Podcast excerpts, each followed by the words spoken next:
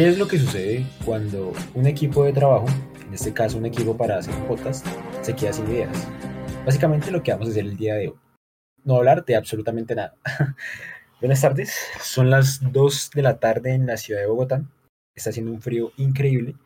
Y pues como lo mencioné ahí por encimita en, en el inicio, no vamos a tocar un tema específico hoy. Simplemente vamos a charlar y lo que salga va a ser lo que se suba al capítulo número 25 de Es Cuestión de Percepción. Alejandro, ¿26? No, uh 25 se subió hace unas semanas. 26, sí, sí, tiene toda la razón. Alejandro, ¿cómo se encuentra el día de hoy, compañero? Pues la verdad me encuentro un poco congelado, como acaba de mencionar, está haciendo bastante frío y adicionalmente un poco perdido porque si bien nosotros siempre para los podcasts, siempre tenemos claro eh, más o menos el tema que vamos a tratar en cada capítulo, y de hecho tenemos pues varias ideas que queremos como que tenemos como programadas de cierta forma. En este caso queremos hacer un podcast un poco diferente. Sí, algo light, básicamente como relaxing. Sí, exacto, totalmente relajado, super chill, simplemente hablar de lo que surge.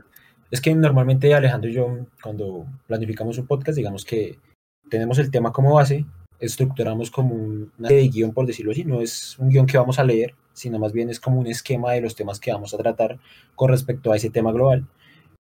Pero pues dijimos, venga, pues ¿por qué no hacemos un tema de pues, simplemente charlando los dos, lo que ocurra? Y no es aquí, no es que nos hayamos quedado sin ideas, porque de hecho tenemos ideas para, creería, todo el año. Pero... ideas.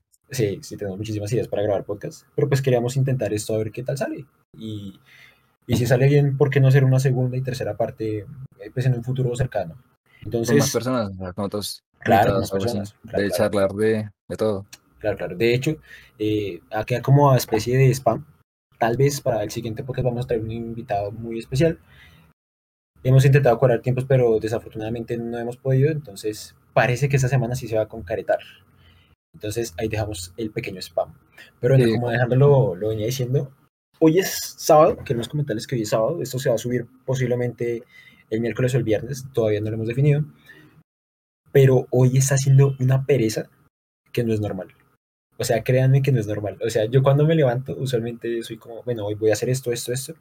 Pero esta mañana me levanté, hice pues mis ejercicios y de ahí en adelante me duché, desayuné y no he hecho nada más en todo el día. Me lo he pasado acostado, revisando redes sociales, viendo series, porque el día está como, el día está súper feo, ¿no? Está como súper frío, una hora de pereza distinto. Normalmente en mi caso los sábados bueno, según qué sábados, ¿no? Pero en general a veces los sábados son como el día de pereza porque es el día que, digamos, cuando antes estaba en la universidad presencial o en el colegio o tal, o hacía algo durante la semana, entre semana, pues mi, mi, mi semana, o sea, mi, mi tiempo de estar moviéndome, de estar haciendo cosas, estar, digamos, ser productivo, pues es entre la semana, ¿no? Y los sábados llegaba el día de descanso, ¿no? Digamos, cuando estaba en la universidad, pues yo estudiaba lunes a viernes normal y pues todos los días que, saliendo con el Transmilenio, ir a la universidad, estudiar, hacer trabajos, etcétera. Y llegaba el sábado, que era el día que, pues, digamos que no era tanto de pereza, porque igual tenía que hacer trabajos que me ponían en la semana, pero ya era de estar en la casa, estar relajado, ¿no? Porque el domingo yo siempre, suelo salir em, a donde mi abuela, entonces sí salgo. En cambio, los sábados siempre me quedo en casa, normalmente. Entonces siempre he sido como esa hora de, de estar de, de, descanso. Pero es verdad que, que hoy, y pues varios sábados atrás, eh, o diferentes sábados, pasa eso, ¿no? Que uno siente que que el día está como para no hacer absolutamente nada. que el día está muy frío, que el día está como para uno quedarse recostado viendo una serie, una película o cualquier cosa, porque pues el día no se presta como para, o sea, como que el día mismo no se presta para que no hagan cosa. No, pero es que el día está como muy apagado, ¿no?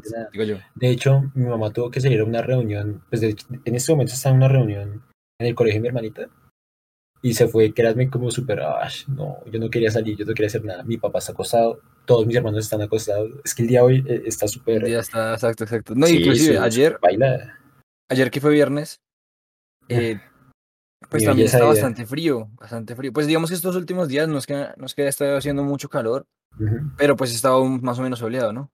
Pero ayer y hoy, sobre todo ayer, hoy no está tan frío, pero ayer estaba bastante oscuro, bastante frío, bastante apagado el día, ¿no? Y, pues, eso así que uno, yo creo que es un poco tonto, pero yo creo que yo, yo me presto mucho para el día, ¿no? decir, si el día está como así oscuro, frío, ya como que inconscientemente digo, venga, este día es como para estar descansando en la casa, relajado. Y ya cuando el día está un poco soleado, bueno, no tan soleado fuerte, porque también ese sol así abrumador también le apresa a uno por, lo, por lo agotado, por lo caliente que está el día. Pero cuando hace un sol normal, uno dice, venga, salir a hacer algo, que sea un centro comercial, ver una película, pero pues en el cine, afuera, eh, o cualquier otra actividad fuera de casa, ¿no? Pero cuando es un día así bien frío es como que pereza. De hecho, hablando de, de, de, pereza y de, ver películas, me estoy, me estoy viendo, me estoy, le he contado a Brian que me estuve viendo ver las películas de Harry Potter estos días. Sí, por dos, por dos. Creo que ya, usted no se ha visto todavía la Orden del Fénix, ¿cierto? No, de hecho es lo que me falta, pues la que voy a, ah, empezar a ver otra vez. Porque, sí. así como para, para hablar de nuestra vida que a nadie le importa, pero bueno, es que básicamente yo le conté hace unos meses o semanas a Brian que a mí Animales Fantásticos no me ha gustado la segunda película. Aparte que no he entendido casi nada de la película, me pareció, o sea, yo creo que de las pocas veces que siento que en, un cine, en una película, me desgasto, y ni siquiera es como que me aburra, sino que me da esa rabia estar ahí, fue con esa película, con, la segunda, exacto, que uno, ni siquiera es como que me, me duerma de lo aburrido, sino que me da rabia, me canso, siento que la hora no, que el tiempo no pasa, que me cansa estar sentado. Es que, ¿sabe qué? A mí, a mí la segunda me gustó, me gustó, no es la gran cosa, pero sí me gustó. ¿Sabe qué pasa con la vez pasada que tocamos ese tema de Animales Fantásticos, la segunda parte de la, de, la saga? Es que tal vez era porque no entendía con mucho el contexto, no entendía la película. Claro, en cambio, claro, yo sí estaba como súper emocionado y yo miraba como curiosidades antes de que saliera la película. Entonces, creo que esa, esa puede ser eh, la razón por la que a usted no le gustó y por la que a mí sí me gustó. es que en mi caso, ¿sabe qué pasa? Que bueno, yo, yo no soy, o sea, me gusta Harry Potter, pero nunca he leído un libro de Harry Potter, jamás tampoco me ha llamado la atención porque, digamos que, o sea, la historia es muy buena y a mí me encantan las películas. Y digamos que podría considerarme un fan de las películas, pero no fan así como esa gente que, que es súper experta de, de, los personajes y ha leído fanfics y es, no, no, yo, me gustan y ya está. Me gustan mucho, pero pues ya está. No, más allá de eso no, no conozco mucho. Entonces, claro, cuando se acabó Harry Potter hace varios años, pues me gustó. De, hecho, creo que le dije a Ryan una vez que yo me fui a ver la última película, la segunda parte de, de Las Riquezas de la Muerte, si no estoy mal que se llama, eh, en IMAX, cuando se estrenó recién, o sea, aquí en Colombia cuando se estrenó, y pues fue, muy bacano, pues obviamente yo era, es que eso se estrenó en qué año, no sé, no me acuerdo, ¿en 2011, 2012? Si no la última, no, como la última. 2013, ¿no? Bueno, claro, yo ahí pues, era todavía pequeña, ¿no? Todavía era joven. Claro, claro. Ah, me refiero a joven, eh, me refiero a adolescente, ¿no? O sea, fue hace rato. Y luego una vez, cuando yo fui a cine con, con, mi familia y con mi primo, vi que iban a sacar una película que tenía que ver con el mundo de Harry Potter, que yo no tenía ni idea porque ni vi tráiler ni sabía nada previo a verla en el cine ya estrenada. Entonces yo dije, ah, pues se ve bacana, es fantástico, vamos a ver qué tal es.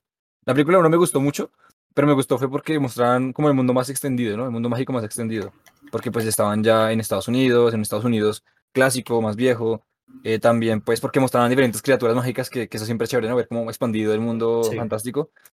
Pero la historia en sí de, de, de Greenwald y toda esa vaina yo no la entendí. Pero bueno, en esa primera película no me importó, pues porque yo iba a era por los animales fantásticos, ¿no? A fin de y fue lo que más emocionó.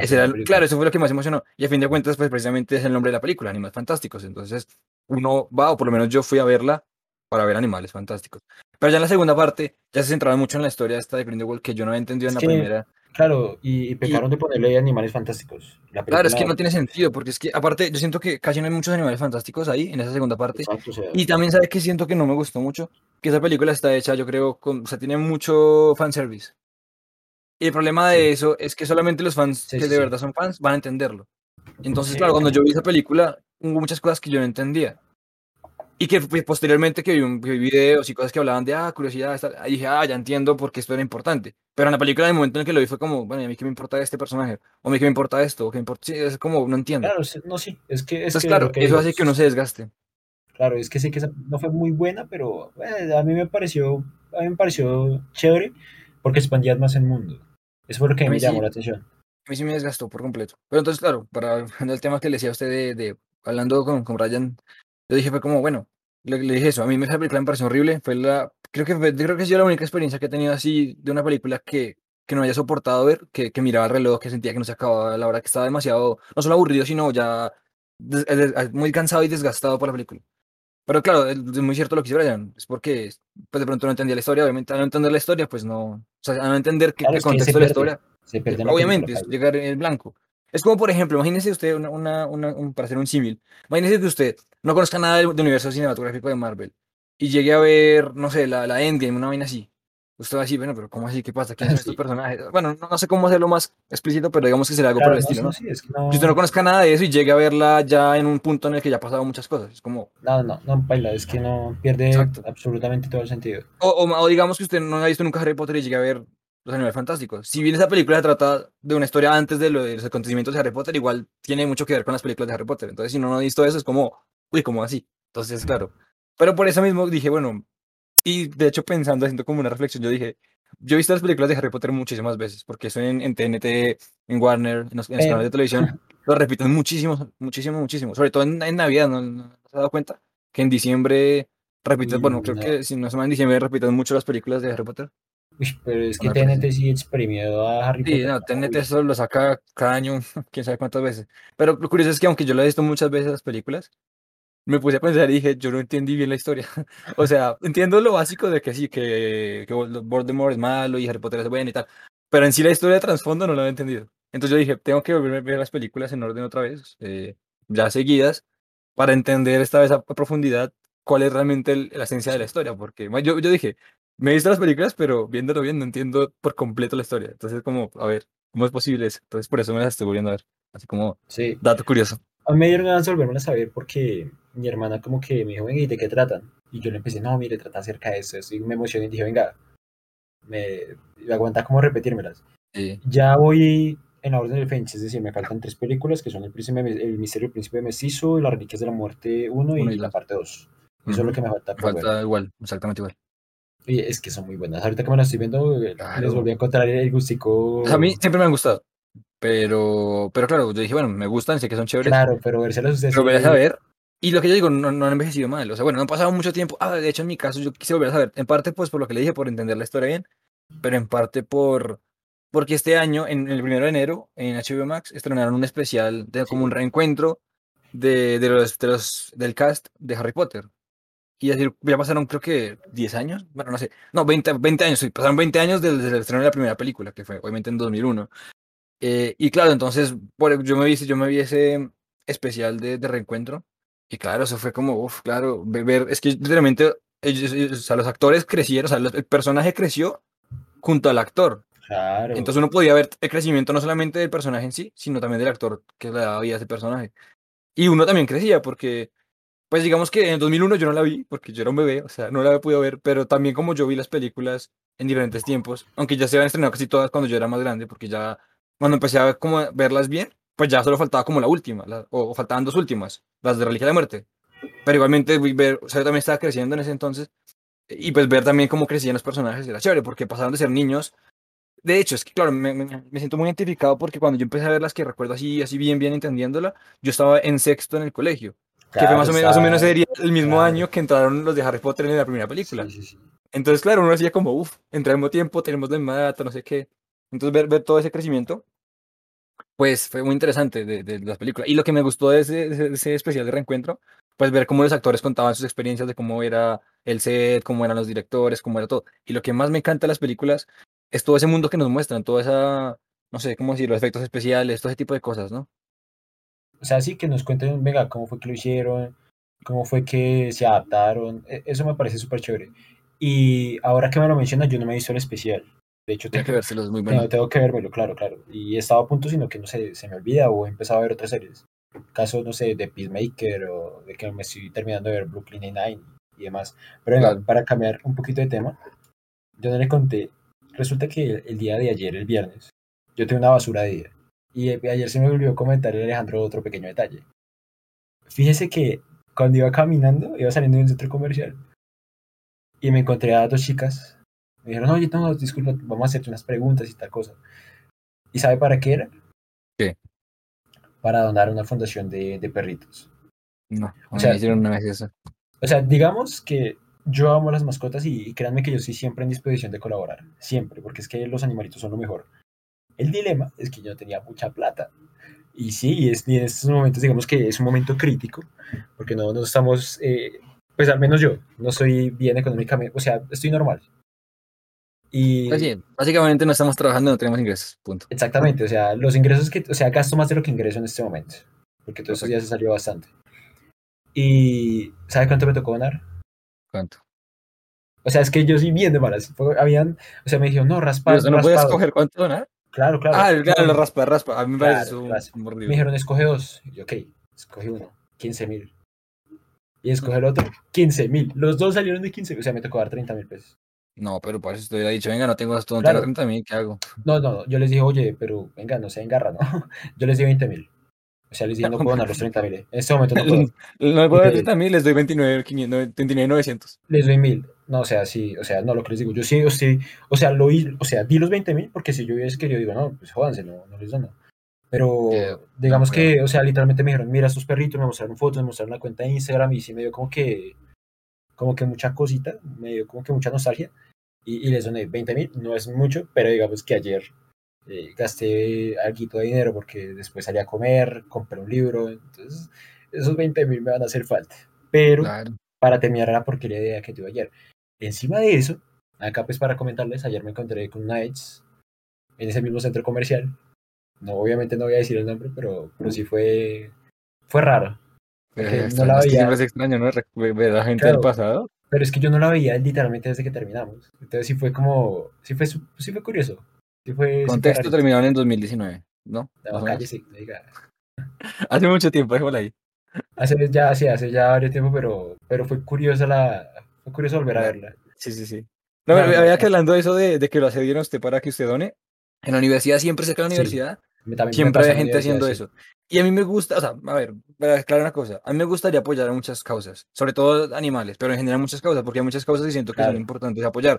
Niños de, con cáncer, violencia, etcétera, muchas causas que siento que pues uno debería apoyar pero pues uno está en un punto en el que tenga mucho dinero para poder apoyarlo, ¿no? Entonces, algo que yo le dije a ella eh, cuando estábamos en 2020, creo, le dije, venga, yo no, a mí me gustaría ayudar a ciertas causas, sobre todo, como dije, de mascotas, pero no tenemos plata, porque nos ponemos de voluntarios. En vez de donar en plata, donemos en tiempo. Sí, Pues nunca nos llamaron.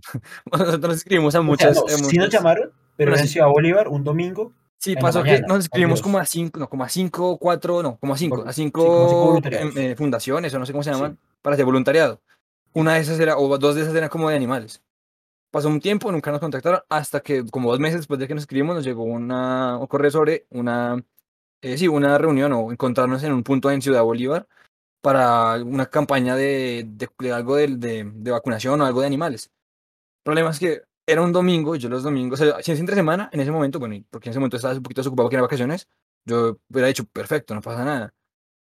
Pero en fin de semana sí baila porque los domingos, como dije, yo siempre salgo donde mi abuela. Todos los domingos. En la mañana. Pero es que en la, mañana. O sea... Sí, yo madrugo otro día de mi abuela y llego por aquí a mediodía o más tarde, según qué día, ¿no? Y, y en Ciudad Bolívar, en mi Ciudad Bolívar me queda, pues, igual ahora ya nos queda lejos, lejos. Uy, me queda andar. Entonces, claro, no pudimos ir. Y, pues bueno, volviendo al tema de, de, de, ese tipo de donaciones, eh, a mí me gustaría poder donar, como dije, en ese momento dije, quiero ser voluntariado porque si no puedo dar plata, pues por lo menos dar en tiempo, o sea, en disposición, en tiempo. Eso es una ayuda, aunque no sea económica. Pero pues a veces cuando estaba en la universidad, siempre que yo iba bajando por la universidad, me encontraba gente que, que era, ay, venga, nos puedes ayudar con X Fundación, raya, lo mismo que usted, eh, le dan un papelito o no sé cómo se llama, una hoja especial, usted raye y lo que les haga le toca donar. Y a mí no me gusta que me acechen así porque siento que me están forzando. Nunca me ha gustado eso. Claro, claro. O sea, de pronto esa gente lo hace precisamente para buscar. Es que bueno, es que puede haber dos casos. Gente que puede, que puede estafarlo uno que puede llegar como, ay, sí, una donación y uno pendejo dice, ah, sí, y resulta que es pura estafa, o gente que realmente quiere y están buscando, pues, manera de que alguien nos apoye, lo cual me parece muy bien, esa parte de, que busquen ayuda. Pero claro, pues uno no, además, primero uno no sabe si, si, no, sé, si no es lo otro, de, de, que puede que sea una estafa, ¿no? De que, que digan, ah, no, si es que niños con cáncer, y uno, ay, si quiere ayudarlos, y resulta que es puro cuento. Yo creo que una vez me, me, me accedieron, bueno, fueron dos veces, pero hubo una ocasión en la que yo iba solo bajando para ir a coger el bus y pues estaba bajando por, pues, fuera de la universidad y me pararon dos chicas, me dijeron, ah, ven, disculpas que estamos en una campaña para de niños sin, bueno, no sé, creo que era algo de niños, pero no me acuerdo exactamente de qué. Okay. Y, yo dije, ah, bueno, cuéntame. Entonces me dijo, no, mira, la fundación se llama tal, y la idea es que nosotros vamos a ayudar a niños, le damos a útiles escolares para que puedan estudiar. Y yo dije, bueno, yo dije, pues lo que pasa es que yo no tengo mucho dinero, eh, y pues no, no sé, no te preocupes, tú no lo que, lo que tú consideres, igual tú puedes rayar, no sé qué, igual te damos bonos en, en Gino's Pizza, no sé qué. Yo nunca uso esos bonos, empezando por ahí. Yo, de hecho, una vez que con Brian donamos, ¿se acuerda? Muchísimo antes de esa que estoy contando, que fue como primer semestre, segundo semestre. Sí, claro, y nos dieron un bono para Gino's Pizza, que, que obviamente nunca, nunca redimimos ni nada, eso fue... Ah, pues digamos, yo no lo hice por el bono, yo lo hice por ayudar, pero pues, pero igual, en fin. Y entonces en esa ocasión que dije que estoy mencionando, en esa ocasión que estoy mencionando, pues eh, me dijeron, no, mira, la fundación. Yo dije, mira, pero ¿cuál es la fundación? ¿Cómo voy a saber yo que sí es verdad? Porque pues no, no saben. No, mira, es verdad. Y me mostró la página. Y yo, bueno, listo. Entonces rayé y me salió como, como 20 mil, una vaina así. Y yo, mi billetera llevaba 10 mil pesos. Y yo le dije, mira, o sea, yo, yo, tenía 15, pero dije 5 guardo pues para emergencia, para uso, lo que sea. Porque igual yo tengo una tarjeta cargada de Transmilenio, pero por si acaso, tengo 5 mil. Dije, te doy 10 mil, lo que tengo. Me dijo, no, listo, dale. Pero parece uno se escuadra bien paila. Es que a mí, no, o sea, me gusta, me gustaría apoyar muchas, muchas campañas, muchas cosas, Pero es que me, me, molesta cuando como que lo hacen, o sea, como que lo fuerzan, pero sin forzarlo, o sea, como que les meten psicología. O sea, no es como que le obliguen porque no lo pueden obligar, pero si uno queda como, porque no, ven, y, queda, y entonces uno se siente como mal. Y eso no me gusta, porque, no sé, no me gusta. No, o sea, en, en lo que me pasó ayer, digamos que las chicas sí fueron súper amables y cuando yo le dije, no, chicas, no, lo siento, no puedo dar más. O sea, si dijeron, no, dale, no te preocupes, al contrario, muchas gracias, síguenos en nuestra cuenta de Instagram y las peladas sí, sí fueron súper amables. Entonces, digamos que eh, no me molesté, pero obviamente no me molesté. Pero, No, claro, bueno. pero uno después dice, venga, esos 20 mil, Mm, 20 pero mil en este 20.000 momento, Me hacen falta. esos 20 mil me hacen falta. Pero bueno, curiosa la- las experiencias, pero el primer semestre me pasó varias veces. A mí me pasó O sea, una vez con usted, la que- que le A comenté. mí me pasó una vez con usted y me tocó otra vez aparte y lo que pasó ayer. O sea, en total tres veces. Me han pasado dos veces entonces, contándolo con, con eso de... Uy, ¿sabes qué a mí sí no me gusta? Así cambia de tema, pero me acordé. ¿Sabes que la universidad, nosotros estudiamos en, eh, en América, ¿no? Para la que la gente Sí, que no sepa, es una universidad que queda en Bogotá, que está básicamente al lado de Monserrate, entre Monserrate y, la, y, la, y los Andes. Pues eso, hay una parte que se llama el eje ambiental, que va desde los Andes, que es como una especie de medio cascada, no sé cómo llamarlo, hasta Jiménez, creo, que llega esa eje ambiental. No, va mucho más abajo, hasta, hasta Museo del Oro, más abajo de Museo del Oro. Bueno, es- pues, pues, recorre todo ese pedazo, pasa por el Parque de los Periodistas y bueno, muchas partes. Y resulta que, pues, en Aguas, que es una estación que queda ahí en el, pues, sí, en la parte cerca de la universidad, que de hecho está un, está un instituto de inglés que se llama Colombo, Colombo Americano. Sí, Colombo. Eh, pues ahí, me acuerdo que uno, ahí siempre mucho se da cuenta que siempre es un sitio que no es muy bonito, ¿no? Siempre hay mucha gente que pide plata o gente que vende cosas. ¿No le parece? O sea, sí se da cuenta, ¿no? que Pero- pero ¿en qué son- parte? Además es la 19, que por la 19, o sea, es muy paila. En esa esquina, en la estación de Aguas. Ah, ok, ah, no, esa parte sí es fea. Sí. Horrible. Y yo me acuerdo que siempre, vea, yo, yo mi, mi rutina antes cuando estaba en la universidad era bajarme en, en, en- la estación de, de las nieves y subir por toda la 19, o sea, desde la décima hasta, pues, hasta la universidad. Subía todo eso, esas cuadras. La 19 es una basura. Para la gente que vive en Bogotá sabe que la 19 es una porquería. Eh, y yo me acuerdo que una vez que yo iba de afán, porque pues, no sé, se me hizo un poquito tarde por el también, no sé, iba tarde. Pues no iba tan tarde, pero digamos que iba justo el tiempo. Y yo iba caminando rápido, yo suelo caminar rápido. Y un señor me abordó. Y es que, me, es que lo ven a uno así como que va y se le mandan. Y un tipo dijo, no, venga, ayúdeme con esto. Y eran unas manillas. Y yo, no, no tengo tiempo, no tengo, no tengo plata, no tengo plata. Y man, no, venga, pero no sea así. Y yo, qué pereza. A mí no me gusta que me hagan eso, que me aborden, eh, como, como acosarlo, ¿no? Es que siento que a veces pasa eso. O, por ejemplo, cuando no sé si le ha pasado cuando usted ha viajado a Tierra Caliente, Santa Marta, Cartagena, yo qué sé, que está uno en la playa y llega la gente. O sea, yo sé que es su trabajo y lo entiendo, pero también es molesto que le lleguen, no está tranquilo tomando el sol o descansando, relajándose y le lleguen, venga, le hago la trenza, venga, le, le vendo esto, le vendo aquello. ¿A usted no le molesta eso? Pues digamos que en la playa no tanto. O sea, en la playa me parece un poquito más, más light. De hecho, pues me parece una, una pues cuando va a la playa me parece que eso hace parte de la experiencia. Pero sí me a mí sí me jode es cuando voy caminando. Que venga, uy, que no sé, vaya para algún lado y un man de la calle, venga, regálame una moneda o algo así. Eso sí me jode, eso sí me, me Además que da miedo, porque según qué pintas, según qué personas. O sea, de hecho han habido ocasiones en las que literalmente me ha tocado ponerme bravo, decirles, venga, que no. O sea, obviamente cuando sé que no son agresivos, porque si, si, Sí, porque si si no, tiene- pueden, es que el claro. problema es ese. Claro, pero no, sí hay momentos en los que, que yo me enojo y no. No, es que sí, sí, sí es bastante mamón. Yo, yo algo que aprendí en papá, porque yo antes era muy, muy fácil de, de parar, o sea, no sé cómo explicarlo. Digamos que hay gente que lo hace por, por- porque de verdad necesita ayuda, o sea, en el sentido de, por ejemplo, le piden la hora, pero no lo hacen de, de malos, no lo piensan robar, sino que realmente necesitan la hora. Normal, una gente normal. Hay gente que, por ejemplo, no lo hace de mala porque realmente necesita el favor. Un ejemplo, usted va a la calle y alguien necesita la hora porque pues de pronto tiene una, una cita y no tiene el reloj y le dice, venga, me dice la hora, pero lo hace de buena gente, no lo hacen con mala intención de robarle o de pedir plata, sino simplemente de pedir la hora. O cosas, por ejemplo, de, venga, ¿dónde queda tal dirección? Eso es normal.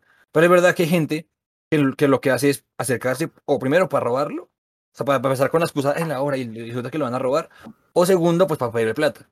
Y de hecho, yo antes era de parar siempre. A mí me decía una persona en la calle, venga, eh, bueno, según qué pinta, ¿no? Si es una, pinta, una pintañera, pues no va a parar, pero digamos, siempre que veo a alguien que más o menos se ve decente, por decirlo así, me decía, venga, a la hora, o venga, no sé qué, yo siempre paraba. Y mi papá me, me, dijo, venga, me dijo, no haga eso porque usted no sabe con qué persona se está relacionando.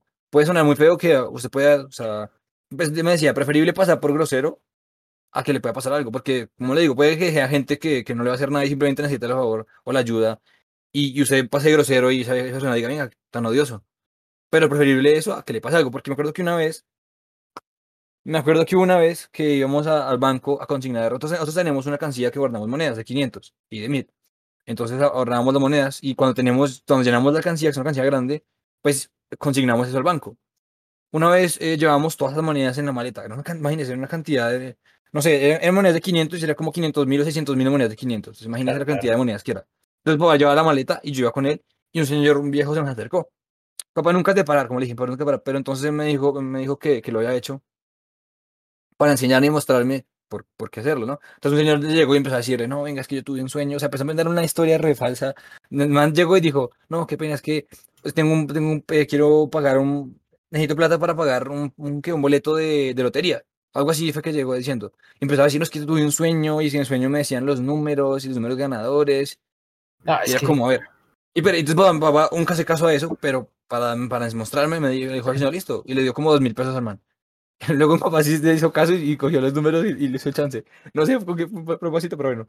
Pero claro, entonces imagínense, nosotros llevamos esa plata. El señor no lo sabía, pero igual que imagínese que el man hubiera dicho, mira, la maleta o me robar. Exacto, o sea, el man sí se, o sea, lo que quería era plata, pero pues digamos que no lo hizo de manera mala o grosera, sino simplemente pues nos quiso meter el cuento, pero pues solo quería plata, y digamos que sano, entre comillas. Pero el papá sí me dijo, venga, es mejor que usted pase de grosero a que le pueda pasar algo, porque uno no sabe con qué persona esté relacionándose. Y a veces uno por, a mí me ha pasado, me pasó hace muchos años cuando era, cuando estaban los celulares Nokia, esos que, que son indestructibles. Sí, los vi. Eh, yo, pues mi papá, mi primer celular, digamos así, fue un Nokia, no sé qué marca, pero un Nokia de los clásicos. Y mi papá, que era de mi papá, que realmente era de mi tío, que se le había pasado, el hermano de mi papá, que se le regaló a mi papá, y luego él me lo regaló a mí, y yo lo usaba, y me acuerdo que una vez yo estaba escuchando, pues, era una flecha celular en ese entonces, no era un smartphone ni nada, porque no existía en esa época. Y yo iba por el barrio y mi abuela, iba con mi abuela a comprar algo de, para, para el almuerzo, y me adelanté un poco, porque obviamente camina más lento, ¿no? Porque es más, más vieja que yo, ¿no? Y estaba escuchando una, un, yo, yo en ese celular con mi primo jugábamos a grabar audios de, no sé, noticiero, cosas así molestando, ¿no? Y yo estaba escuchando los audios y entonces llegó un señor por atrás con cicla y me dijo algo de la hora y yo debo, dije, me volteé, tenía el celular en la mano, me volteé, pues a responderle la hora y el man cogió el celular y se fue, me robó. Entonces son cosas así que uno no sabe, porque uno dice, puede que sea una persona normal que realmente quiera la hora, como puede que no sea el caso, entonces... Es que, ¿sabe qué pasa? En mi caso, yo soy nunca paro cuando cuando me preguntan algo así. De hecho, han sido muy pocas veces en mi vida que me han parado como, venga, deme la hora, o venga, regálame esa dirección. Así gente en la calle. Porque normalmente, eh, si lo hacen, yo no sé, estoy sentado en algún establecimiento y alguien se me acerca, oye, disculpe la hora. Pero pues es un contexto distinto. O no sé, voy yo en el carro y alguien en otro carro me dice, venga, haga un favor, ¿cómo llego a esa dirección o, o a tal lado? Además es que mis papás, mi papá siempre es mucho de, estar a la defensiva. Entonces, siempre, por ejemplo, que yo salgo con mi papá a hacer alguna vuelta acá dentro del barrio, mi papá carga una platina. Literalmente es un pedazo de acero que mide unos 50 centímetros. pues simplemente por, por si acaso. O sea, no es como que salgamos pensando que nos van a robar, pero siempre hemos sido así. Siempre hemos estado como que muy. Muy a la defensiva. Sí, siempre, para, para todo. Pues, o sea, mm. acá somos de Bucaramanga, Santander, y mi papá siempre ha sido como que súper tradicional. Entonces, mm en parte yo adquirí cositas de esas. De hecho, yo tengo un taco al lado de mi, de mi cama que lo utilizo como para cerrar la puerta, pero también lo, lo usaría para, para defenderme por, por, si acaso. O sea, y así son todos. todos, curioso? Dato curioso, hace que mencioné que se vaya una platina. Yo acabo de mencionar hace poco que hace muchos años me robaron el celular ese Nokia que dije, ¿no? Sí. En ese entonces tenía 10, 11 años, ¿no? Pues cuando me robaron esa vez, pues uno queda asustado. Yo empecé a salir, o sea, después de que me robaron, yo empecé a salir de la casa, cerca del barrio de mi abuela, con un palo, un palo de escoba que yo cogía como que jugaba en la casa con mi primo como una espada, pues empecé a cargarlo. Y me acuerdo una vez muy gracioso que íbamos a un café internet y con mi primo, y entonces yo me, yo me encaleté el palo ese, me lo metí dentro de la camisa y me lo encajé en el, en el, en el pantalón, dentro del pantalón, como si fuera una ah, espada tal cual. Pues parce, es que, bueno, uno, primero uno niño, y segundo, pues uno después de la experiencia uno queda como un poco asustado, entonces me lleva un arma. Obviamente, imagínese usted que realmente me va a robar. Un niño de 11 años con un palo, ¿usted cree que va a hacer algo? No, al contrario. Pero pues una niña dice, venga, con eso me siento protegido, me siento seguro, entonces, curioso. Curioso, re curioso. No, es que, es que no, digamos que lo, lo que le digo. Además, yo sí soy mucho de que a mí no me da pena preguntar dónde queda tal dirección o tal lado, oye, ¿cómo llego a ese sitio? Regálame la hora. Pero cuando lo hago, eh, no lo hago así parando a alguien que esté en la calle caminando porque a mí tampoco me gusta que me hagan eso. Si yo lo hago, no sé, si veo, por ejemplo, prefiero entrar a una tienda. Una tienda, claro. Al señor del establecimiento, disculpe, haga un favor, ¿cómo llego a la siguiente dirección? es que eso es, más, es, lo mejor. Siempre lo ve usted ve que viene una persona caminando sola o lo que sea, y usted le llega, venga, pues, ¿qué va a pensar? Pues, a, mí no me gusta eso y a uno, no Yo nunca lo hago, de hecho. Gusta que le haga. exacto. Y ¿sabes qué pasa en mi caso? Yo jamás abordo a nadie en la calle a preguntarle nada. Nunca me ha pasado, es que nunca, nunca he sentido, o sea, nunca he tenido esa necesidad de preguntarle algo a alguien. Por lo menos en la calle me refiero, de que esté a la hora, pues la hora no, porque siempre llevo reloj, o una dirección tampoco. Eh, entonces, pues, nunca me ha pasado eso de que yo tenga que preguntarle a alguien eh, alguna dirección o algo. Pero que me pase a mí a preguntarme algo así. Entonces yo, sobre todo en la 19 que le mencionaba antes, que ahí siempre joven, obviamente a pedirle plata y es como, venga, entonces yo paso súper rápido, yo me hago loco fa, y paso rápido. Porque primero no sé qué intenciones tenga otra persona y segundo puede que yo vaya de fan. Y tercero no me gusta que me aborden, me, me pongo muy nervioso. Además que hace unos años me tuve una experiencia de, un robo horrible y yo quedé bastante perturbado de esa experiencia porque me, me atacaron con un cuchillo. Y pues claro, uno queda asustado, entonces uno, uno se predispone a que le pueda pasar lo mismo, ¿sí? Entonces preferible, como, como preferible pasar por grosero a que le pueda pasar algo. Entonces por eso es como que esa, esa costumbre de, pues de no parar por nada. A menos que, claro, si yo estoy sentado de pronto en, en, en, un restaurante o en algún contexto distinto y me llega alguien, me disculpe, me puede preguntar algo, ok, yo digo listo. Pero claro, si estoy en la calle y según en qué calle, pues obviamente uno tiene que ser más, precavido. Es, es, curioso, Bogotá es, un, es muy peligroso en, todos los sentidos. De hecho, hace, hace yo creería ya que unos dos años, eh, estaba yo saliendo de la universidad y me, pues me subí al Transmilenio, iba para mi casa. Y en una de esas, eh, un man se subió a pedir monedas. Creo que yo le conté la experiencia a Alejandro y a Eric también. Bueno, pues a mis amigos en general. Y eso que yo iba súper tranquilo, yo iba escuchando música y me pidió una moneda. Yo dije, no, no tengo. o sea, ya dentro del bus de Transmilenio y el bus iba andando. Yo no, no tengo. Y una viejita, pues una señora estaba sentada enfrente mío. Sí, es de los nuevos Transmilenios, que las sillas eh, van de frente a frente hacia el costado contrario. Y pues yo enfrente de la señora y la señora le dio una moneda normal. De repente el man se quedó mirándome así. Pero cuando les digo que era una rata, o sea, era una rata, no sé cómo explicarlo. Era una rata, literalmente era rata, se veía peligroso. Y además se quedó mirándome así, mirándome a los ojos, yo mirando a otro lado. Claro, entonces dije, no, miércoles, yo, este man, este man me, va, me va a joder o me va a hacer algo, me voy a bajar. Con la señora, yo vi que la señora que estaba sentada frente a mí se iba a bajar. Cuando la señora se levanta, el, el señor le dice, pase señora, así súper amable. Claro, entonces cuando yo veo que la señora se iba a bajar, yo aprovecho para bajarme con ella. La señora pasó, el señor le dijo, no pase señora, súper amable. Cuando yo me iba a bajar, el man pone una mano, la mano izquierda en el tubo y pone la mano derecha en el otro tubo y me trancó la entrada para yo salir del bus. Entonces dije, no, miércoles, este man me va a joder. Pero pues puso la cara de frente a la, a la puerta del Transmilenio. Entonces me estaba dando la espalda a mí. No sé si se entienda. Mm, ok, sí, sí. Claro, entonces yo dije, ok, ¿qué pasa si el man no me dejó bajar? ¿Qué quiere decir? Que el man ya la cogió contra mí. ¿Qué pasa si yo no me bajo y seguimos en el bus? El man espera que yo me baje y me jode. O el man me jode dentro del mismo bus. Entonces, lo primero que yo dije, no, ni miércoles. O sea, primero yo, segundo, tercero yo. El man me estaba dando la espalda. yo cogí literalmente y le pegué una patada. Una patada por la espalda al man. Pero fue una patada tan pues fuerte. la película de Esparta, o sea, sí, tal cual. Pero no me estaba dando la espalda. Entonces, claro, la patada le, le, golpeó la espalda, literal. Fue una patada tan fuerte. O sea, creo que, que, el man se, se soltó de los tubos y se salió del Transmilenio. Literalmente se salió. Y yo me quedé así. O sea, yo me quedé como a la defensiva, yo agarré la maleta y una vez dije, no, si este man se para, pues ni miércoles, yo no me puedo dejar joder, o sea, no hay forma. Y lo peor es que toda la gente del Transmilenio se estaba dando de cuenta de que el man primero lo había cogido contra mí y que no me iba a bajar. Y todos callados, cada uno en su mundo. O sea, la gente no se va a meter, ¿no? Claro. Lo curioso es que el man se quedó tirado en el piso y no se levantó. O sea, no sé si se golpeó la cabeza, no sé si le pasó algo, pero el man se quedó tirado en el piso. El man del Transmilenio cerró las puertas y arrancó. Y se fue. Y se fue. Y yo pues, pues, pues, yo ahí sí me sentí, claro, los nervios en ese momento. La adrenalina. Claro, parce, yo, o sea, se lo juro, que sentí que llegué a mi casa, o sea, la distancia que era desde ese punto donde pues tiré al man de la, de la entrada del Transmilenio hasta mi casa, eran unos 10 minutos. La adrenalina fue tanta que créame que lo sentí como, como si hubiera llegado a la estación de mi casa como en un minuto. O sea, me sentía, yo estaba temblando, súper nervioso, yo llamé a mi papá y mi papá me estaba esperando con, mi papá me estaba esperando así con tremendo bate en la, en la salida y me dijo, ¿qué pasó? Me dijo, ¿está bien? ¿Qué le pasó? Cuénteme qué pasó. Yo, no, papá, pues ya, yo ya estaba un poquito más tranquilo, pero qué experiencia tan fea. Porque pues, realmente, porque digamos que hay situaciones, eh, una vez hablando pues de la calle 19, a mí me atracaron. Eh, pero yo me sentía tranquilo en cierta forma. Porque, o sea, eso sí, yo siempre lo he tenido. Si a mí me van a atracar, yo digo, ok, llévese todo lo que necesite, pero no me haga nada, o sea, a mí no me jodan. O sea, llévense mi celular, llévense la plata, llévense lo que quieran. Desde, desde, o sea, desde que no me hagan nada, no hay problema.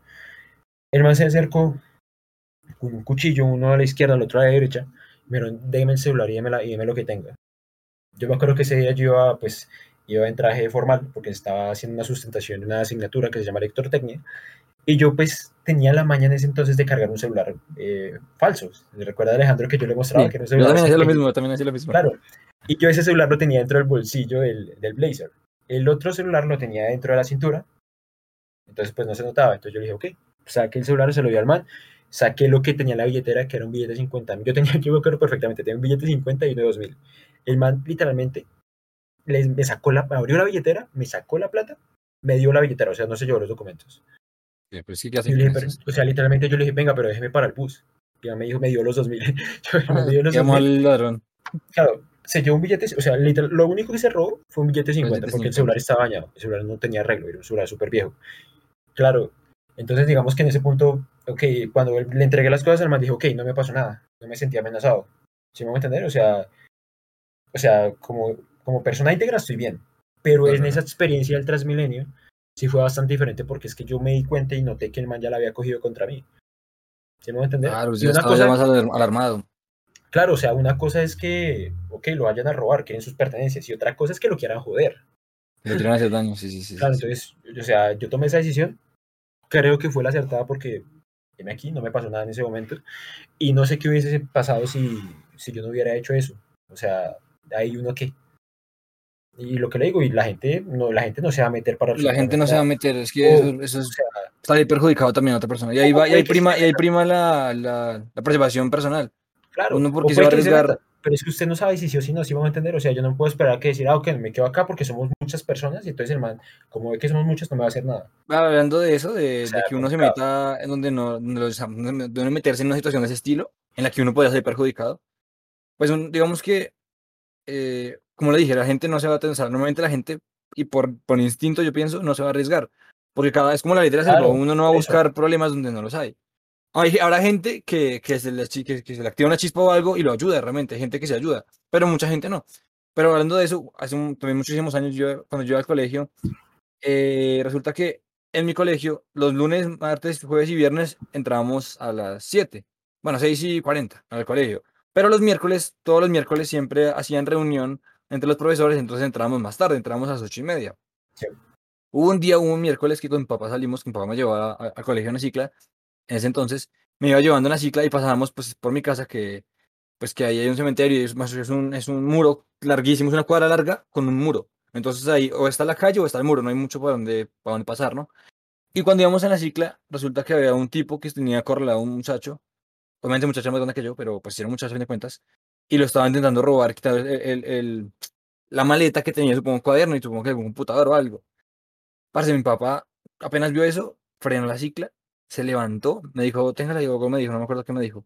Papá siempre cargaba en la maleta una llave, no sé si no sé qué tipo de llave es, creo que es una, una llave inglesa. No me acuerdo, esta que, que le gira a usted un, un, pedazo y se le abre como la boca. Eso es una, ah, sí, ok, eso es una, un hombre solo. llave inglesa. ¿Cuál? Eso es un hombre solo, acá en Colombia se le llama hombre solo. No, no, no, no es un hombre solo. No, no, no, no, el hombre solo es que es como una pinza. No, no, no, el hombre solo cuando usted gira la tuerca se va cerrando, se va abriendo. Ah, entonces ¿cuál es el de la pinza? que es como una pinza. Bueno, da igual. Era una herramienta el caso. No era muy grande, pero una herramienta de esas pequeñas, pero, pero usted se pega con eso a alguien y pues lo puede escalar realmente. Pero lo cargaba no por protección, sino pues por si la cicla se daña o algo, pues para poder cargarla. Papá se levantó, sacó de la maleta al este, lo cogió en la mano. Y mi papá no es muy grande, pero tampoco es pequeño. O sea, mi papá no es que sea muy, o sea, no es como que imponga mucho, que sea muy, no sé, que mida dos metros y sea así súper musculoso, no. Pero pues sí, es, digamos que para el promedio de Colombia en estaturas, pues es más o menos alto. Es, o sea, digamos que el promedio de estaturas en Colombia para los hombres creo que es de 1,70, ¿no? Más o menos. Es el promedio de estaturas.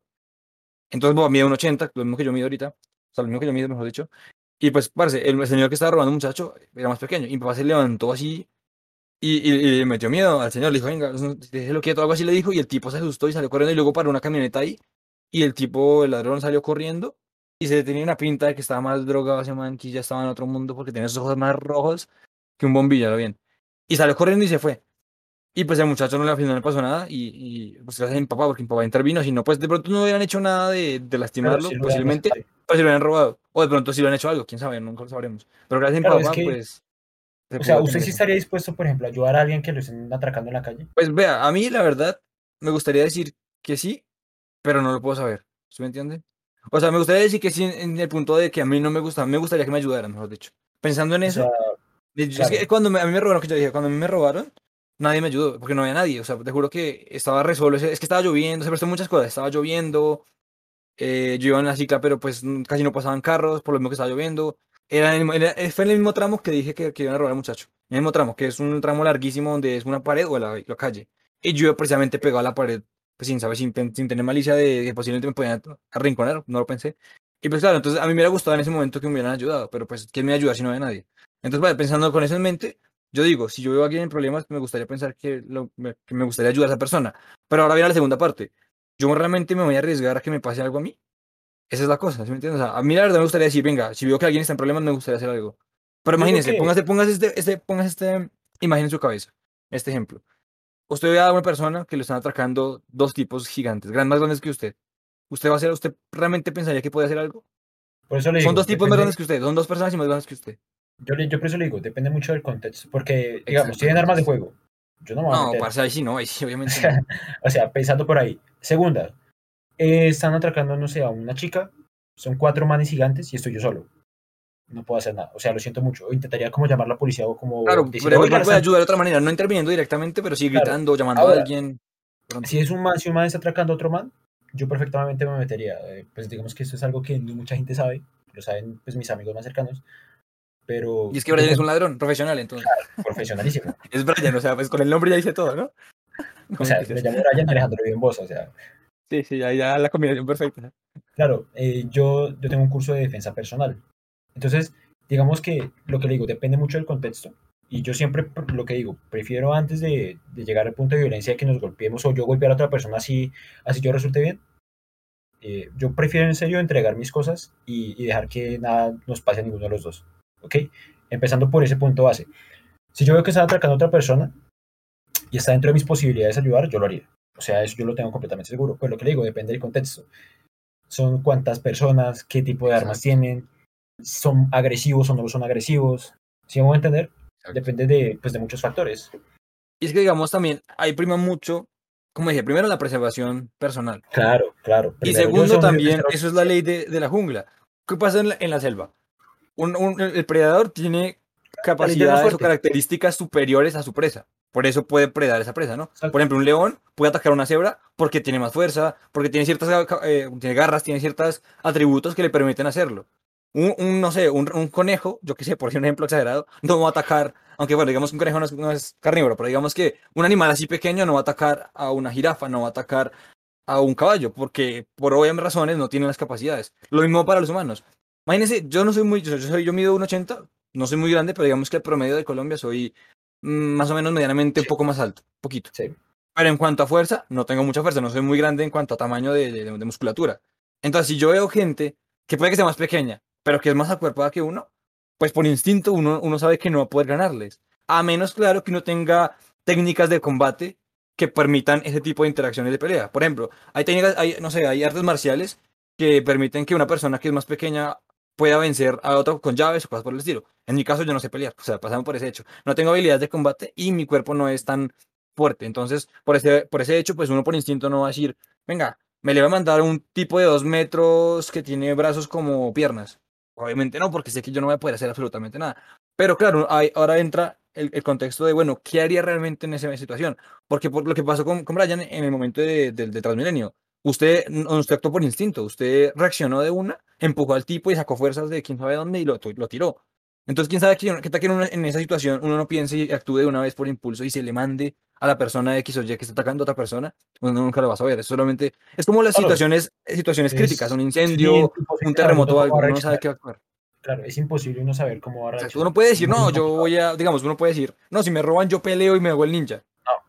Y llega, la, y llega el momento y uno se petrifica, o al contrario, uno dice, no, yo soy súper tranquilo, y llega el momento y uno se pone a pelear. Uno nunca lo sabe hasta qué pasa. Claro, o sea, pues de hecho lo mencionamos en el podcast pasado, nosotros siempre hemos sido súper tranquilos y siempre evitamos la, la violencia, pero Claro, y si en, contra de la violencia, pero hay puntos de puntos, ¿no? hay, hay, hay, límites.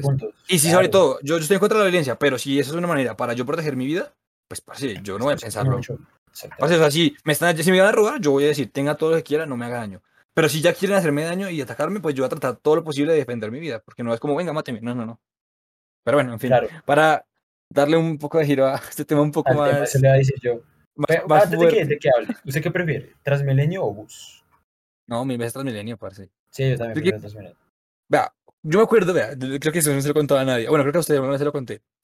El Transmilenio en, Colombia, no me acuerdo exactamente en qué año empezó, pero sí recuerdo en qué año empezó, cerca de mi casa, en Bosa. En Bosa, creo que fue, es que bueno, decía que me acuerdo, pero la verdad no me acuerdo del año exacto, pero eh, resulta que yo siempre me había llevado al colegio en, Cicla, me llevaba al colegio primaria en Cicla. Y donde está el portal del sur, antes eso era un potrero grandísimo. Y nosotros lo llamamos el laberinto, porque cuando empezaron a hacer las construcciones para el, para el portal del sur, para terminar el transporte del sur, para...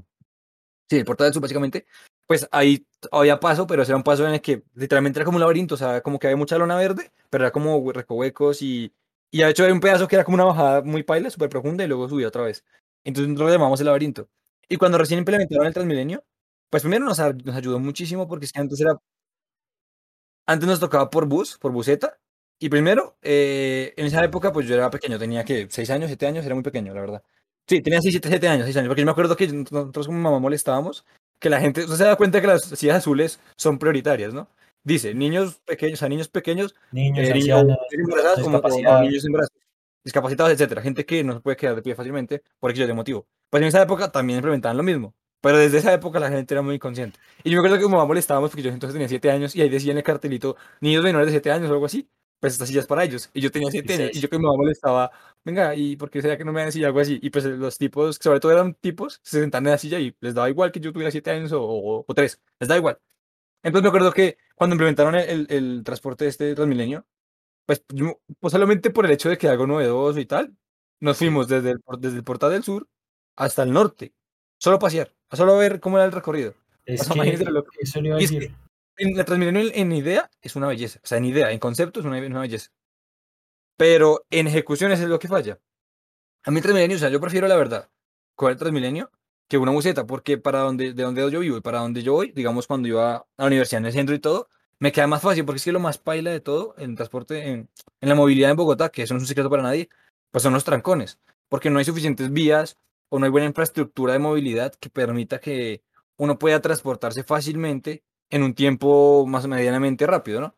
Porque, por ejemplo, la autopista sur siempre, o sea, prácticamente siempre será pico. Siempre está muy congestionada y eso hay muchísimo trancón. Además que, claro, la autopista sur y donde yo vivo, pues está, es eh, cercano a Soacha, a la salida de Bogotá por, por el sur. Entonces, claro, se congestiona muchísimo más porque, pues, hay salidas de, de busetas o hay salidas de, de, buses que van, pues, para otras para otros pueblos o para otros lados fuera de Bogotá, entonces eso se congestiona muchísimo. Y también, al, contrario, la entrada a Bogotá, pues como la entrada por el sur de Bogotá, pues se queda prácticamente ahí cerca, pues la autopista se congestiona muchísimo.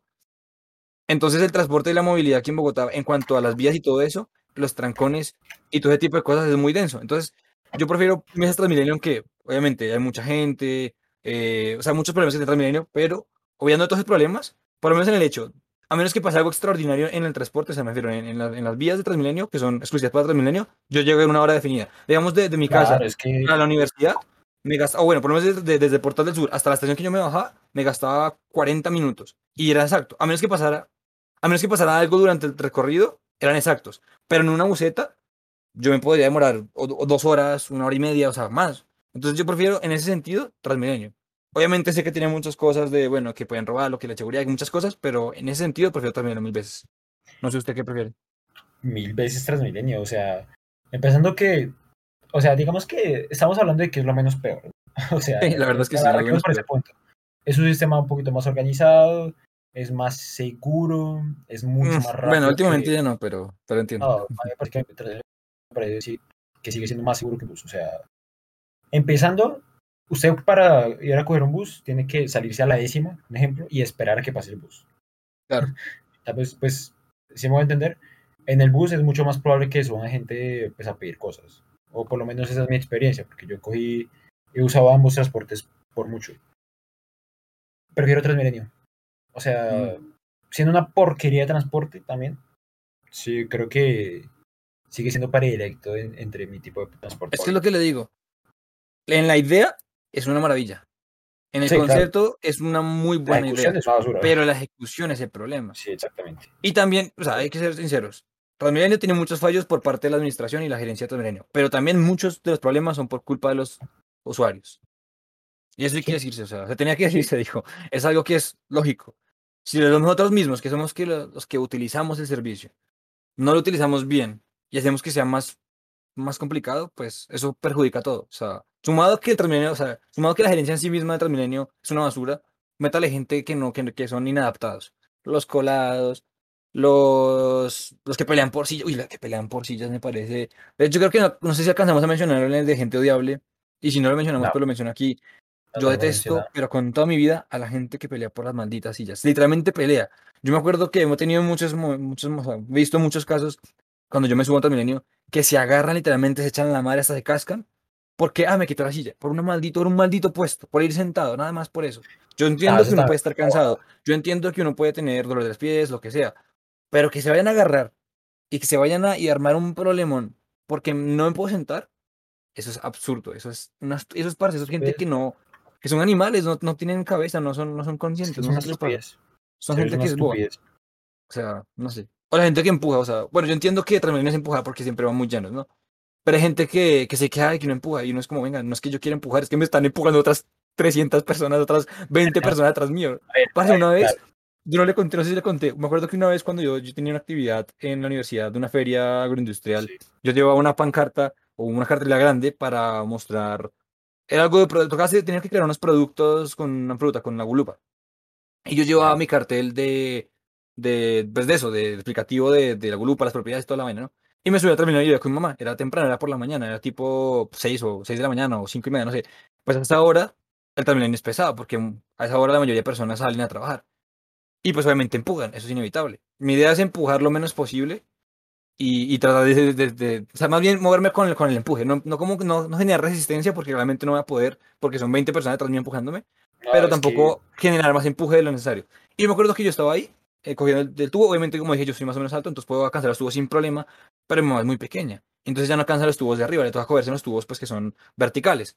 Sí. Pues, parce, yo me acuerdo que una vez que yo, que un man que estaba al frente mío, y yo estaba cogido del tubo. ¿Se acuerda el espacio este del Transmilenio que es para silla de ruedas? Que es un hueco diseñado para eso. Pues obviamente hay gente que está ahí siempre. Entonces hay un man que estaba al frente mío ahí y yo estaba cogido del tubo dando, o sea, mirando hacia, hacia, hacia el frente de esa parte. Y mi mamá estaba también, creo que ahí entre la mitad de, de, tipo este y yo.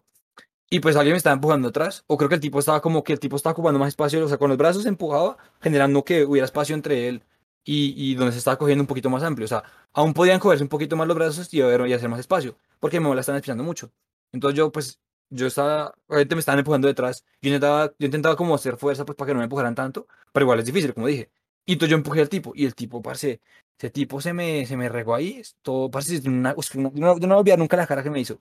Además que su cara me daba mi cara, y el man con ese aliento de basura en la cara, ah. una rata diciéndome, ¿qué le pasa? Así es una rata, parce, el man, o sea, se, se, se, se, se enojó resto y se, parce, yo creo que el man me era cascado si hubiera querido. Yo le dije, venga, es que me están empujando, ¿yo qué quiere que haga? Y man se puso así, parece que tipo de una pinta de que es una rata. O sea, usted le ve la cara y yo creo que está pensando lo que yo. Tiene una cara de que tipo es un violento, pero horrible. No, y eso me molesta porque es que está todo parte de la tolerancia. Porque parece uno sabe, en el, uno sabe en el lugar en el que está. En el Transmilenio empujan, es inevitable.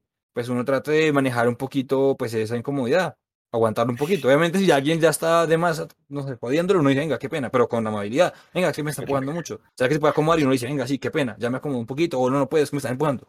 Pero amable. Es que yo no entiendo por qué la gente no puede ser amable.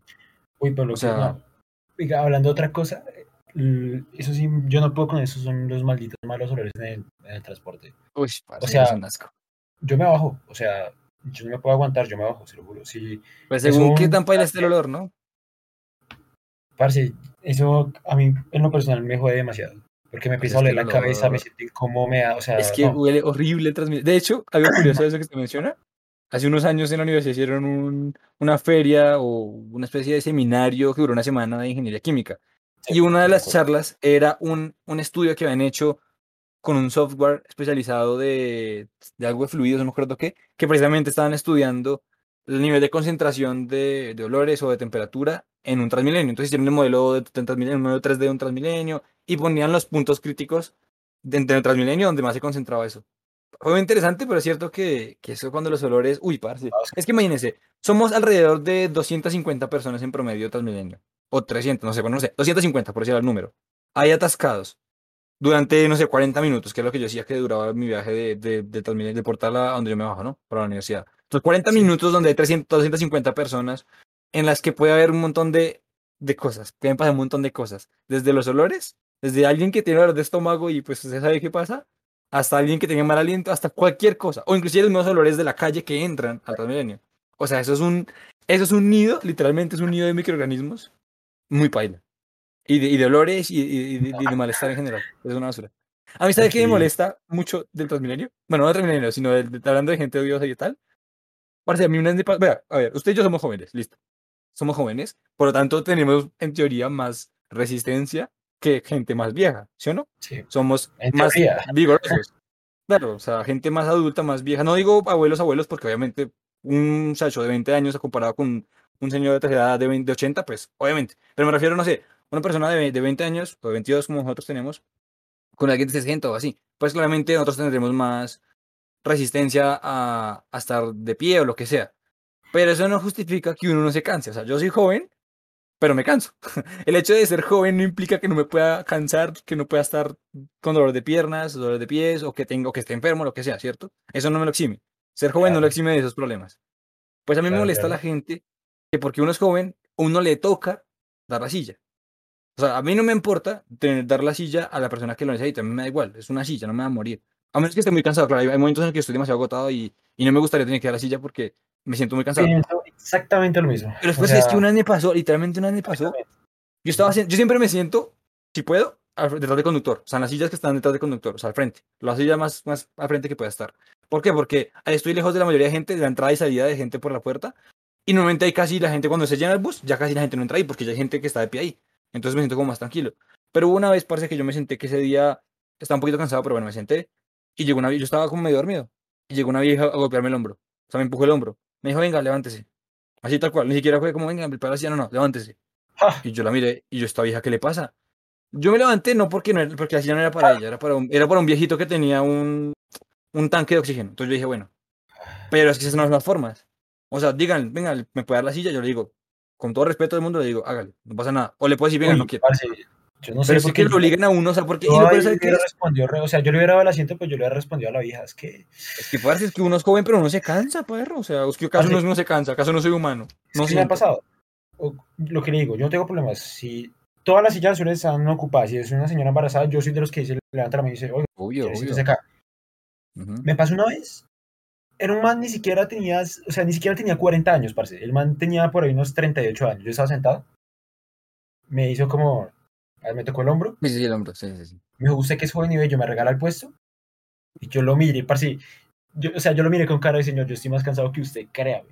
sí, yo estoy estudiando. Tal. Pero, o sea, ok, la forma estuvo correcta y yo le di el asiento, yo lo que le digo, yo no tengo problema. Pero en ese caso lo que le pasó a usted es que, oiga, levántese. ¡Ja! Yo lo hubiera, yo no, es que vea, es que sabe qué pasa, que a mí no me gusta, a mí no me gustan las confrontaciones, y menos en público. Pero entonces yo lo hubiera, o sea, yo sí, yo, yo no estuviera, yo no hubiera dado el puesto o le hubiera dicho, venga, ¿hasta qué le pasa? Pero cuando vi que era para el viejito claro, este con, claro, con esto, pues yo dije, bueno, está bien. Pero es que, parce, esa no es una... Es que yo creo, es que ya vio, o sea, ya fue directamente donde estaba yo. Porque es que ya entró, o sea, no estaba lleno el bus, o sea, estaban las sillas ocupadas, pero el bus no estaba repleto que no podía caminar de pie. Entonces, se hay espacio. O sea, hay espacio al frente, al lado mío. Yo estaba literalmente en la silla que está atrás del conductor, en la silla que da al, al, o sea, no la que está en la ventana, sino que da al callejón, al, a la mitad, ¿cierto? Entonces, yo estaba detrás de esa silla, al frente, y había espacio, no había gente de pie ahí llenando el espacio. Y la señora pasó desde la puerta del Transmilenio hasta mi silla, porque había más gente ahí que también hubiera podido darle puesto a la persona sin ningún problema, porque no es que hubiera gente viejita, ni mujeres embarazadas, ni nada. Había gente que, pues, puede que sea un poco más viejas que yo, pero también eran jóvenes en contexto. Y la vieja fue directamente hacia donde estaba el más joven de todos, que era yo, a decir que me levantara. Y a mí eso me parece, pues, que parece una falta de respeto. Por más que uno sea joven, no implica que uno no se canse. Porque, pues, uno nunca sabe, o sea, uno no sabe las personas que hacen y de dónde vienen. Entonces, por ejemplo, imagínense que, de hecho, yo me acuerdo que había una época en la universidad que me tocaban laboratorios de cuatro horas. O sea, yo duraba cuatro horas de pie en el laboratorio, eh, haciendo experimentos, haciendo pruebas, y no me podía sentar casi porque eran cuatro horas que me tocaba estar ahí de pie. Entonces yo esos días que tenía esos laboratorios en la universidad, pues yo, yo terminaba muy cansado. Y entonces cuando yo llegaba al Transmilenio, pues me quería sentar. Obviamente prácticamente nunca podía sentarme porque salía tarde y ya estaba súper repleto las sillas, estaban todas las sillas ocupadas. Pero cuando había días que me podía sentar, pues parce, para mí eso era una maravilla, porque literalmente terminaba de los pies súper agotado. Entonces imagínense, esos días que uno está cansado así, y que llegue una persona, llegue una persona, y que, que prácticamente porque uno sea joven, lo obligue a básicamente a darle las sillas, me parece muy desgraciado. Me parece que se dan mucha garra. Vale, bien. Bueno, para cambiar de tema, vamos aquí a comentar que me compré un nuevo libro de Stephen King, que es Cementerio de Animales. Tenía muchas ganas de leerlo. O sea, Alejandro pues ya se conoce la historia, pero yo no.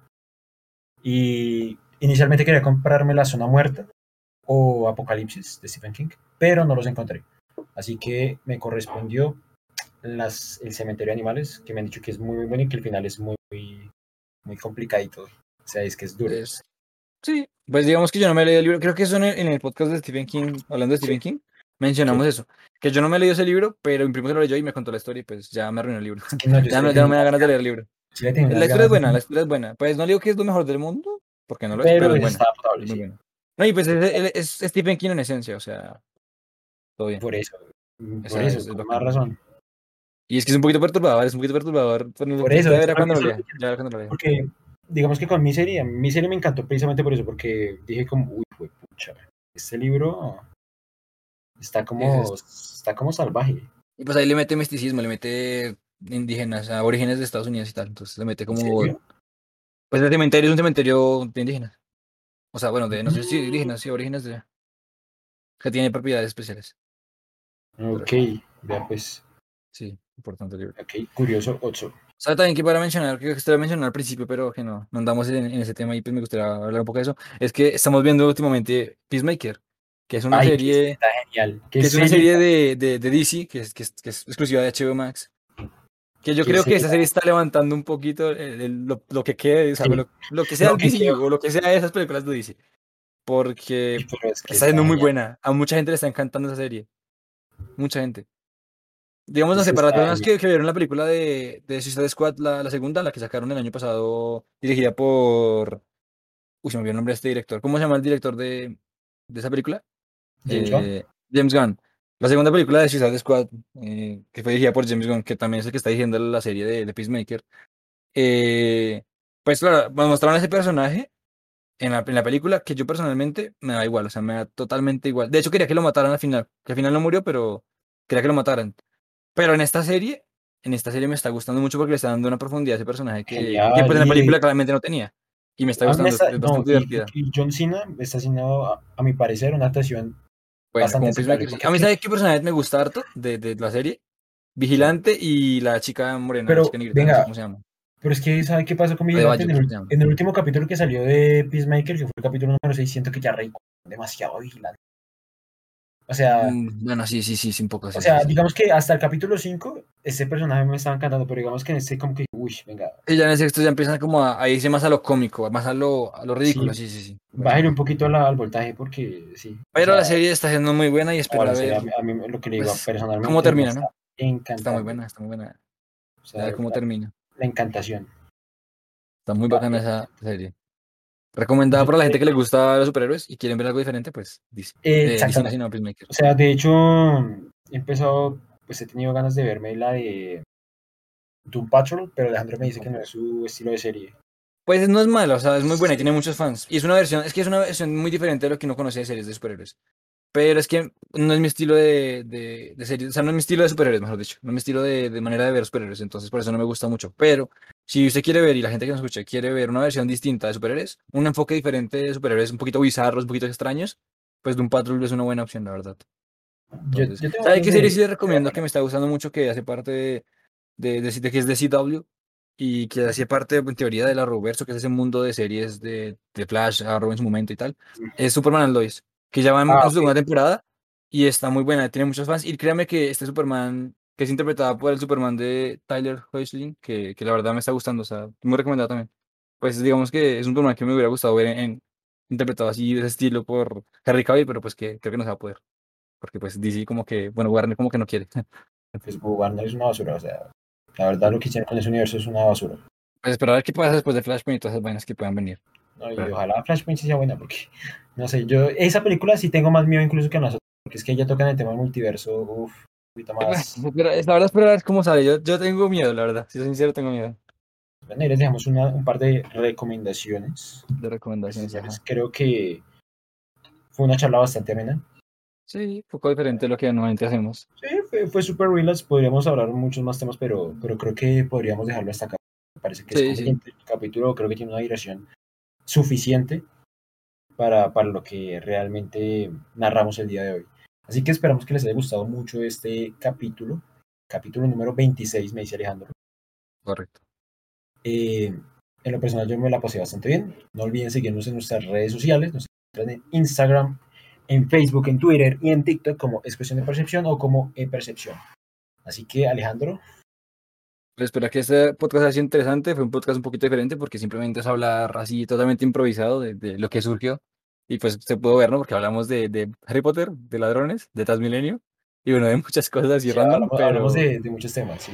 Pero digamos que es como un pequeño vistazo a cómo normalmente son nuestras conversaciones en interno Sí. con otros amigos y tal, que es hablar de cualquier vaina. O sea, podemos empezar hablando de películas y terminamos hablando de, de yo que sé, otros temas súper random. Es que de hecho hay, hay situaciones en las que no sé, yo estoy haciendo alguna vuelta y yo llamo a Esteban para decir, oye, parce, eh, ¿qué vamos a hacer con esto o tal cosa hoy? Y terminamos en una conversación por llamada, sin llamada telefónica de una hora, dos horas. Hablando de, quién o sea, sabe podemos qué empezar hablando de, de que este Sí. man está dando una vuelta en el banco y, terminamos hablando de, de no que cualquier sé, cosa. de, sí, de, de un profesor de la universidad. No sé, sí, o sea, de- del, del multiverso, tal cual. De multiverso, sí. De por qué estamos en este mundo. ¿Usted quería en caso Alejandro de que le pasara eso? y así se desenvuelven muchas conversaciones. Entonces, Bueno. pues, esperar que haya sido entretenido. Así como dijo Brian, un poquito de, de spam y también de, de, de preámbulo. Posiblemente el siguiente, si no, pues el siguiente siguiente tendremos un invitado especial y diferente eh, de lo que hemos traído. Un amigo que tengo, un amigo mío que, que pues nunca participaba en el podcast, pero vamos a traer para un tema que puede ser muy interesante. Entonces, ahí dejamos esa, esa inquietud ahí. No, y de hecho también eh, otro conocido, otro amigo de nosotros, podría participar en esta semana con otro podcast. Ah, sí, sí. Así sí, que sí, tenemos ahí un par de invitados. De invitados eh, tentativos para los siguientes dos o tres capítulos a futuro. Exactamente. Entonces, espero que les haya gustado este podcast y recordar que todo como nuestras conversaciones son cuestión de percepción.